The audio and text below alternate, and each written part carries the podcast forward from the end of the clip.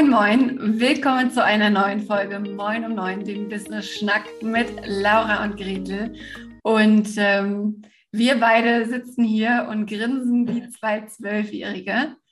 Denn unser heutiges Thema bei Moin um Neun heißt, wie spitz darf ich eigentlich sein? Oder wie spitz muss ich eigentlich sein? Genau. Und was verbirgt sich hinter diesem Titel, den wir so ein bisschen schmunzelnd, leicht pubertär uns freuend hier heute ankündigen dürfen? Und zwar steckt dahinter schon ein Thema, was äh, gar nicht nur so oberwitzig, sondern auch ziemlich viel diskutiert und uns immer wieder begegnet. In vielen, vielen Coachings, Mastermind-Gesprächen kommen wir immer wieder auf diesen Punkt zu sprechen, wie spitz muss ich eigentlich als Selbstständige positioniert sein? Wie weit darf ich mich aufstellen? Also diese ganzen Begriffe von, du darfst nicht so einen Bauchladen haben und alles Mögliche anbieten. Du musst dich ganz speziell auf eine Zielgruppe hin positionieren. Ähm, da haben wir irgendwie gemerkt, finde ich, dass viele, dass einfach viele, viele Menschen verunsichert sind, viele Selbstständige verunsichert sind, was das eigentlich bedeutet. Und da wollen wir heute mal so ein bisschen ähm, Licht ins Dunkel bringen, was wir dazu denken und was unsere Erfahrungen sind. Mhm, genau. Vorpubertäres Ge Gebrabbel und Gesammel und Gelache mal äh, zur Seite gestellt, ist es ja tatsächlich so, ähm, finde ich, dass in den letzten Jahren oder ja, Monaten bis ein, zwei Jahren ja auch dieser Begriff der Scanner-Persönlichkeit immer populärer geworden ist und viele Menschen tatsächlich auch sagen, hey, da fühle ich mich jetzt endlich mal abgeholt an diesen, ich habe viele verschiedene Interessen, ich bin gut an verschiedenen Dingen, ich möchte verschiedene Sachen machen. Und das ist ein Problem für mich, wenn ich jetzt in die Selbstständigkeit gehen möchte, weil ich es einfach unheimlich schwer finde, mich für eine Sache zu entscheiden und ja auch viele verschiedene Sachen meine Persönlichkeit ausmachen und mir dann gesagt wird, du solltest dich aber möglichst spitz positionieren und möglichst ähm, wenig links und rechts gucken. Das heißt, wir haben aus meiner Sicht auf der einen Seite so dieses Spektrum von möglichst spitz positionieren, möglichst enge Zielgruppe, möglichst wenige Produkte und so weiter. Und auf der anderen Seite haben wir die neue Generation, Mhm. von Scanner-Persönlichkeiten und viel interessierten Menschen. Und auch da gibt es ja Coaches, die sagen, hey, ich helfe dir, diese verschiedenen Interessen, die du hast, unter einen Hut zu bringen. Und vielleicht können wir jetzt schon mal sagen, die Antwort auf diese Podcast-Folge ist auf jeden Fall schon mal, es gibt kein richtig und kein falsch, oder? Absolut. Absolut. Wir können jetzt nicht, wir haben leider jetzt nicht so die Weisheit, wo wir sagen können, genau so funktioniert es für jeden. Ich finde aber so ganz spannend, mal so diesen Konflikt, den wir da gerade aufgezeigt haben, ein bisschen zu beleuchten, weil äh, das kann ich nicht anders als Psychologin, dass es mir einfach mich schon interessiert, dass man mal als Selbstständige sich wirklich fragt, was ist es denn wirklich? Also bin ich wirklich viel interessiert? Und sind das wirklich Dinge, die ich alle beruflich umsetzen möchte? Oder ist es auch eine Angst, mich festzulegen? Und da würde ich so gerne heute so ein bisschen den Finger in die Wunde legen, weil ich finde, ganz egal, ob man sich ganz spitz nur mit einem Thema positioniert oder mit mehreren, was ich wichtig finde, ist, sich festzulegen. Und ich glaube, dass eine gute sozusagen Scanner, selbstständige Unternehmerin, die hat zwar mehrere Dinge, aber legt sich trotzdem auch auf diese dann mal fest und verändert es nicht jede Woche wieder und ähm, schraubt nicht zu oft nochmal drum herum. Und ich glaube, das ist so ein bisschen ein Thema, wo ich in meiner Arbeit immer mal wieder so ein bisschen gucken möchte, was ist es wirklich? Ist es wirklich deine Vielinteressiertheit? Ähm, und ist es wirklich unternehmerisch sinnvoll und auch gut? Oder hast du auch Angst, dich festzulegen? Hast du Angst, Nein auszusprechen zu manchen Themen? Hast du Angst, aus manchen Themen vielleicht einfach ein Hobby zu machen und das nicht beruflich abzubilden? Ja, ja, absolut.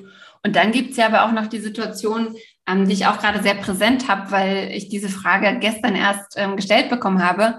Da wurde, hat mich jemand gefragt, hey, also ich bin Coachin für Neuanfänge, Neuentwicklung von, von Businesses und ich bin letztes Jahr erst gestartet und möchte sozusagen Frauen anbieten, sich neu zu orientieren, beruflich, selbstständig zu machen und so weiter. Und habe jetzt festgestellt, dass ganz viele Frauen zu mir kommen, denen es gar nicht um diese nur feste Komponente geht, sondern die auch, da ist so eine große Mindset-Komponente mit drin. Und jetzt weiß ich nicht so richtig, muss ich meine Positionierung ändern? Muss ich ähm, diese Mindset-Komponente noch mit integrieren? Die macht mir jetzt auch so viel Spaß, aber ich bin doch gar kein Mindset-Coach und so weiter. Mhm. Und ich glaube, da bringt es ganz viel auch mal so einen Schritt zurück zu machen und sich zu überlegen, was ist mein Angebot genau? Mhm. Was braucht es? Was brauchen meine Kunden, Kundinnen von mir? Ne, ich sage es ja auch, es ja. ist schon oft sehr ausgelatscht, aber auch Verkaufen ist ja 50 Prozent Mindset, 50 Prozent Handwerk. Wenn ich jetzt nur eins davon anbieten würde, dann, ja. dann, dann würde keines der Angebote wirklich Sinn machen.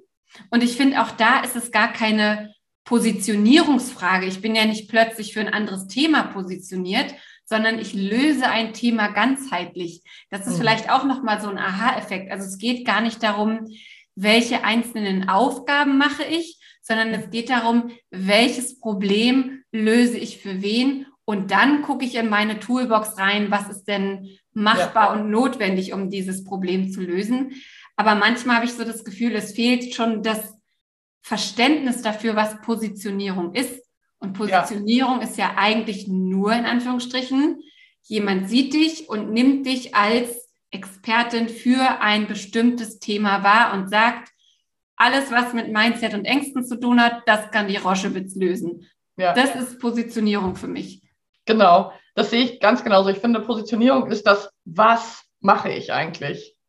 Was tue ich? Und ich finde diese Frage, wie tue ich das, ist nochmal eine andere. Also wie du zum Beispiel jemandem beibringst, jemanden begleitest, jemanden empowerst, besser zu verkaufen, ähm, das ist ja gar nicht erstmal unbedingt im ersten Blick, auf den ersten Blick sehe ich das ja gar nicht. Erstmal sehe ich ja nur sozusagen dein Thema und du würdest dich jetzt ja nicht Mindset-Coach nennen, ne? aber du, du, natürlich hast du Mindset-Komponenten in deiner Arbeit. Das heißt, ich finde es da auch nochmal wichtig zu sagen, was mache ich? Ich begleite Menschen, Teams, Organisationen durch angstbesetzte Prozesse zum Beispiel.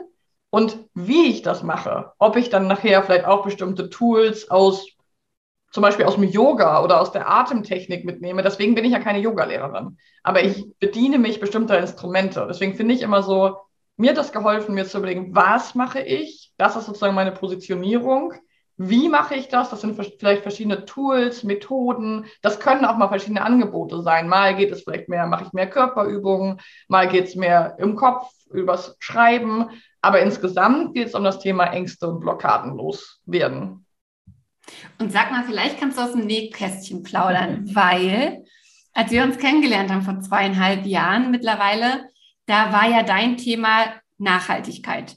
Ne? Mhm. Nachhaltigkeitscoachings und so weiter. Dann kam Corona. Da hast du unter anderem deinen Eltern geholfen, ihre Heilpraktikerpraxis zu digitalisieren. Und mhm. da war so der Shift von Laura macht Nachhaltigkeit zu Laura macht den digitalen Durchbruch mhm. und ähm, ist eben da unterwegs in dieser Digitalisierungsphase.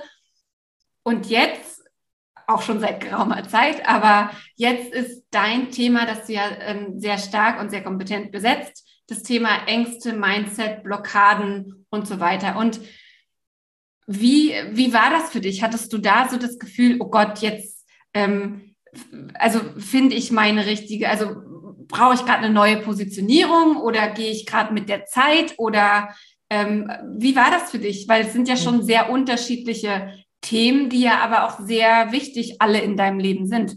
Ja, also ich habe tatsächlich, zum einen ist ein ganz wichtiger Bestandteil in meinem Leben eine gewisse Flexibilität. Also wenn zum Beispiel was passiert im Außen wie eine Pandemie, die bestimmte Dinge verunmöglicht, also bestimmte Arbeitsweisen vor Ort in einer Firma zum Beispiel nicht mehr gingen, dann ist mir super wichtig, mich flexibel anzupassen und ähm, nicht ja nicht starr an meinem Ding festzuhalten, was ich mir mal überlegt habe. Also wenn ich jetzt Nachhaltigkeitscoaching wäre einfach in der Zeit nicht gegangen in der Zeit, weil da hätte keiner investiert. Und dann habe ich ein sehr, sehr ausgeprägtes unternehmerisches Bedürfnis, eben auch zum Beispiel Umsatz zu machen. Und deswegen habe ich daran nicht festgehalten. Und das war genauso ein Prozess, was ich vorhin meinte, dass ich da festgestellt habe, das ist ein Wert von mir, der ist mir unfassbar wichtig. Nachhaltigkeit hat sich auch null verändert. Ich bin da, das ist mir immer noch genauso wichtig. Aber wie setze ich das um in meinem Leben? nicht mehr in meiner beruflichen Tätigkeit als Selbstständige, sondern in meinem Privatleben, von den Umsätzen, die ich erziele, spende ich gerne und so weiter. Das hat eine andere Rolle eingenommen. Es ist trotzdem noch da. Und was heute sozusagen zu meiner Positionierung führt, ist, dass ich mich selber letztes Jahr in einem intensiven Coaching-Prozess nochmal mit einer Person hingesetzt habe und geschaut habe, was ist der gemeinsame Nenner von all diesen Dingen, die ich gemacht habe über die letzten Jahre.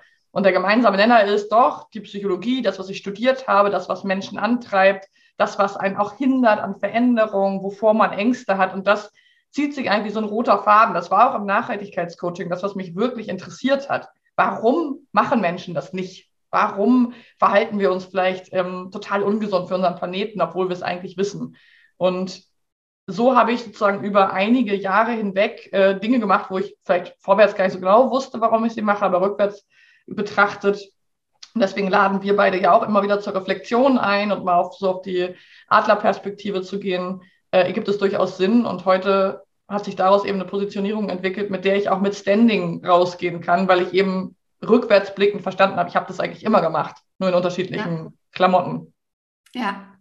Ja, und was, was ich ähm, sehr, sehr spannend finde, ist, dass es eben, dass es eben nicht so ist, was wir diese Woche schon ein paar Mal auch erzählt haben, dass es eben nicht so ist, du machst Positionierung einmal, dann ist sie abgeschlossen okay. und du machst sie zu einem Zeitpunkt, vielleicht wenn du dein Business startest, weil da brauchst du irgendwelche Farben und, und weiß ich nicht ja. was. Ne? Das denken ja viele, dass erstmal Positionierung gleich ja. Brandfarben und Schriftarten und Visitenkarten und eine Website ist, sondern es kann durchaus sein, dass du dich einfach selbst weiterentwickelst, dass du selbst irgendwie merkst, äh, irgendwas passt nicht mehr so richtig, irgendwie fühle ich mich vielleicht in meinem Business nicht wohl oder meine Message kommt nicht an oder ähm, das, was ich bisher gemacht habe, findet keinen ja. oder findet keinen Anklang, ist gerade nicht wichtig und sich dann wirklich auch nochmal hinzusetzen. Ich fand das wirklich bewundernswert bei dir auch letztes Jahr, dass du gesagt hast, ja, irgendwas läuft nicht rund. Ja. Ich muss jetzt noch mal gucken, was ich auch brauche, eben um mit diesem Standing auch rausgehen zu können. Und äh, wir sehen es ja jetzt auch, dieses ähm, Angst, Mindset, Blockadenthema, das du für dich besetzt und, und ähm, ent, entdeckt hast oder wiederentdeckt hast. Das wird ja in den unterschiedlichsten Bereichen gebraucht.